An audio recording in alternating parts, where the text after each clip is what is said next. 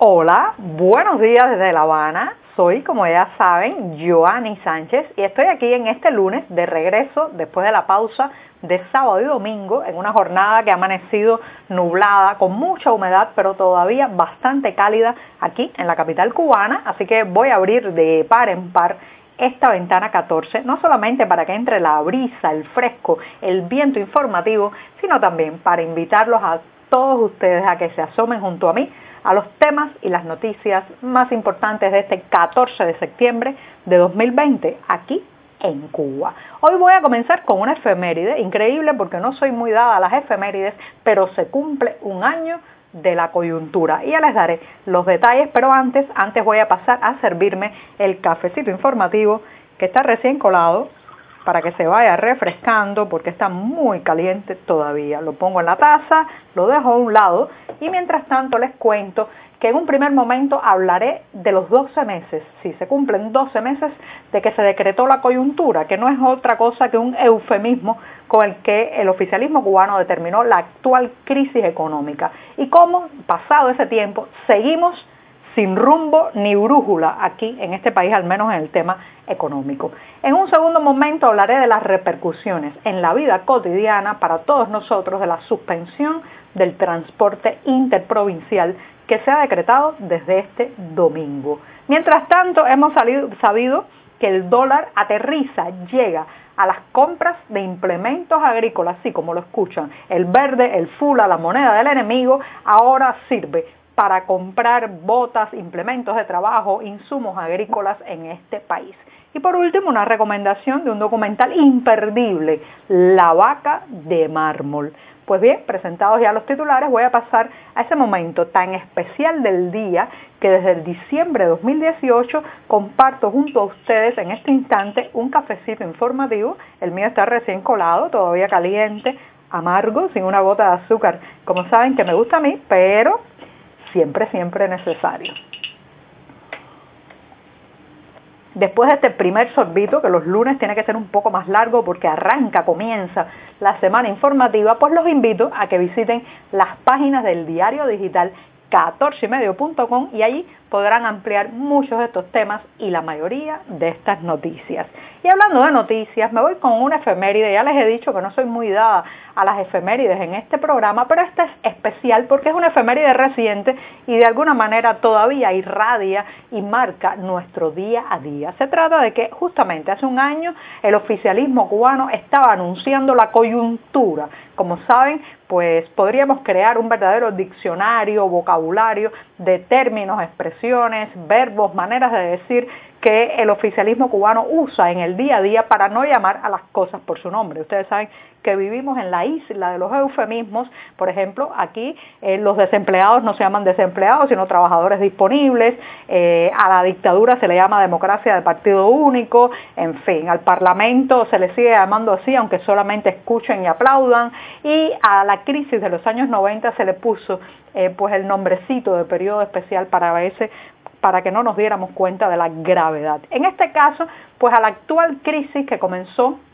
o se profundizó, vamos a decirlo así, porque lleva mucho más tiempo eh, de, camino esta crisis, bueno, pues en septiembre pasado se le etiquetó como la coyuntura. Y recuerdo que fueron momentos en que las autoridades hablaron de que había un gran problema de abastecimiento de combustible, que el país en vilo estaba esperando eh, por un barco con petróleo proveniente, parece ser, de Venezuela, y todo se paralizó. El transporte público se redujo sosteniblemente, se redujeron también, por ejemplo, los horarios de las empresas estatales, de las clases incluso, y parecía, parecía que era algo temporal, que era algo momentáneo, que cuando llegara aquel barco petrolero, pues la isla iba a retomar su ritmo y su marcha. Pero en realidad, señoras y señores, no fue así, porque la coyuntura en realidad es la crisis crónica en la que estamos inmersos hace décadas y que han tenido sus oscilaciones en dependencia de los subsidios, las prebendas y los recursos que llegan desde afuera pero eh, que es una crisis marcada fundamentalmente por la ineficiencia y la disfuncionalidad de la economía cubana. Entonces, en este año, ¿qué ha pasado? Parecía que esta coyuntura iba a servir de látigo para expoliar a las autoridades cubanas, hacer verdaderos cambios profundos de apertura en la economía, pero en realidad no ha sido así. Entonces la coyuntura se conectó con la crisis económica que ha traído la pandemia, con el corte del turismo, con eh, muchas limitaciones también para el emprendimiento y los negocios privados dentro de la isla y bueno pues la coyuntura se ha convertido ya en un proceso que no duró 15 días ni un mes, sino que va ya por un año. Y en ese año, mientras esperábamos que se impulsaran cambios desde arriba, pues la realidad es que se ha ido muy lento.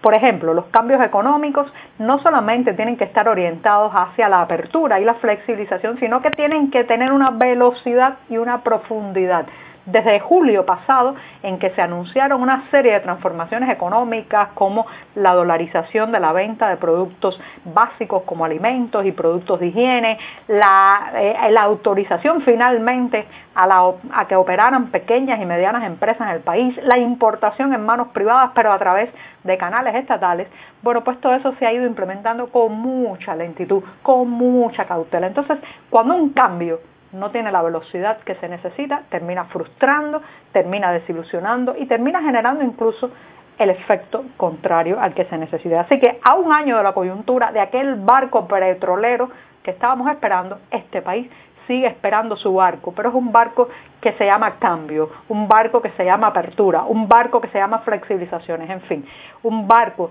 que se llama fin del sistema. Y así estamos en esta crisis permanente que en un momento se llama periodo especial, en otro coyuntura y mañana, mañana no sabemos el nombrecito que le van a poner. Bueno, presentado el primer tema, me extendí un poco, pero ahora voy a pasar a revolver y para tomarme el segundo buchito del día. Pues bien, después de este sorbito de café les cuento que como todos saben, desde este domingo se suspendió el transporte interprovincial, o sea, fundamentalmente los ómnibus estatales que conectan las provincias del país porque la situación sanitaria en Cuba no es un secreto para nadie, señoras y señores, sigue agravándose debido al rebrote de COVID-19. Incluso las cifras y los números oficiales que todos miramos con pinzas y con cautela están marcando hacia la preocupación, la alarma por el repunte de casos en prácticamente buena parte de las provincias de todo el territorio nacional. Entonces, las autoridades han decidido cancelar el transporte que conecta a estas provincias y por un lado, bueno, pues claro que esto tiene una incidencia directa en la movilidad de pasajeros, en familias que se quedan separadas por las fronteras entre provincias, eh, negocios que se paralizan, en fin, familias, reitero, que no pueden reencontrarse, es eh, un drama tremendo, pero también tiene un efecto en la vida económica cotidiana, porque todos sabemos que a pesar de las restricciones, de la vigilancia, de los controles policiales en las carreteras, de los perros entrenados para detectar productos del mercado informal que viajan en esos ómnibus estatales como queso, camarones, langosta, café, bueno, pues a pesar de todo eso, por esa vía entran a muchas provincias del país y especialmente a la capital cubana, a la ciudad de La Habana, parte de la mercancía que después se vende en el mercado informal. Así que cuando dicen que el transporte interprovincial está cancelado, usted puede imaginar toda la serie de colapsos, dramas, personas que dejan de ganarse la vida, productos que no llegan a su destino, negocios que tienen que cerrar porque ya no les entra el queso, no les entra la carne, no les entra los mariscos para sostener sus ofertas. De manera que la prohibición tiene una cara visible, una parte que podemos detectar y otra sumergida, que es mucho más importante, hunde sus raíces en toda la sociedad cubana y que ahora mismo está generando un verdadero efecto dominó, cayendo pieza a pieza económica debido al cierre, eh, reitero, del transporte interprovincial. ¿Hasta cuándo será? No sabemos,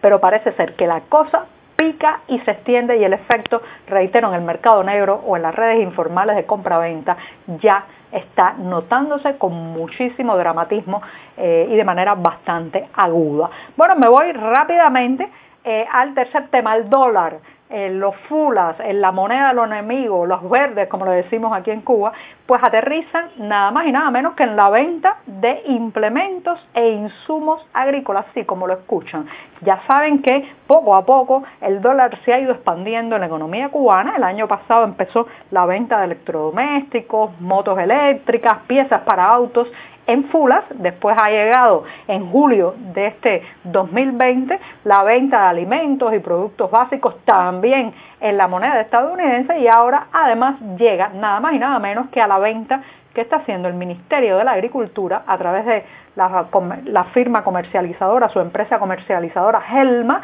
de eh, implementos, eh, fertilizantes, eh, vestimenta también especializada en el sector agropecuarios. Reitero, la moneda libremente convertible, fundamentalmente el dólar, pues ya aterriza, llega a las ofertas que necesitan los campesinos para producir la tierra y bueno, pues eh, echar adelante eh, su finca, sus pequeñas cosechas, en fin. Ahora bien, ¿qué están vendiendo? en estos lugares. No vaya a pensar usted que puede comprar un tractor, no vaya a pensar usted que con eh, dólares va a comprar una maquinaria son insumos más bien de pequeño calado, botas, alambre, eh, fertilizantes, también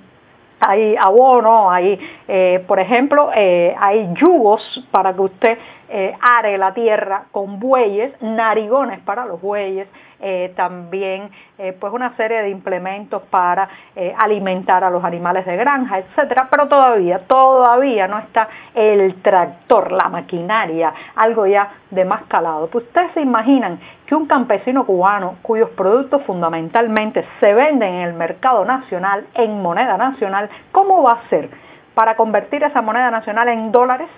si el Estado no vende dólares para poder comprar sus implementos agrícolas, están empujando a los agricultores de este país a que cometan una ilegalidad. El propio Estado los está llevando a eso. Y me despido rápidamente recomendándoles un documental que llevamos en la cartelera del diario 14 y medio. Como saben, en pandemia no es posible ir a los cines, a los teatros, pero tenemos una parrilla cultural que les recomendamos. Se trata esta vez de un documental con el título La vaca de mármol del director conocidísimo Enrique Colina, unos 50 minutos hablando nada más y nada menos que de ubre blanca, sí, la vaca más famosa de Cuba, un animal que incluso ha dejado su nombre en los récords Guinness y que representó toda una época que ahora está señores y señores, de capa absolutamente caída. Se les recomiendo porque justamente en estos días hemos sabido que más de 25 mil reses